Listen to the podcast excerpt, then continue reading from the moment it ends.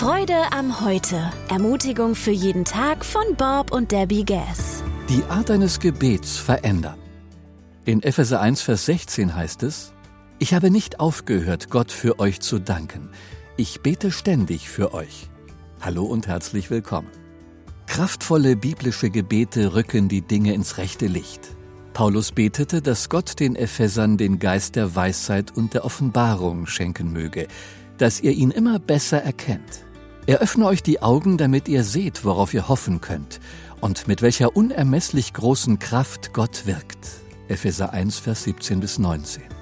Dies vor Augen schreibt Johanna Reardon folgendes. Erstens, richte deine Gebete auf Gott aus. Dein Schöpfer gab dir das Vorrecht, ihm deine Bitten vorzutragen. Wenn du Gott sagst, wie groß er ist, wirst du mit der Erwartung erfüllt, dass etwas Großes geschehen kann.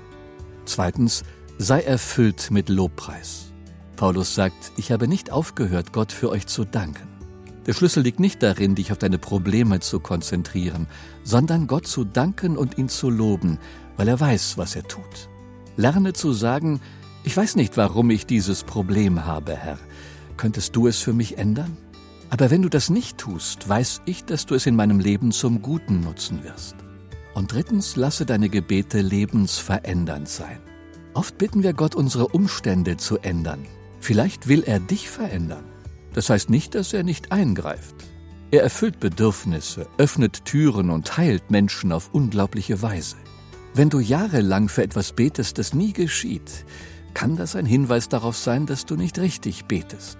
Paulus erfuhr Freude in einer Gefängniszelle. Und wenn Gott deine Augen öffnet, wirst du in deiner Situation auch Freude erfahren. Alles Gute und bis bald. Abonnieren Sie die kostenlose Freude am Heute Broschüre auf freudeamheute.com oder in der Freude am Heute App.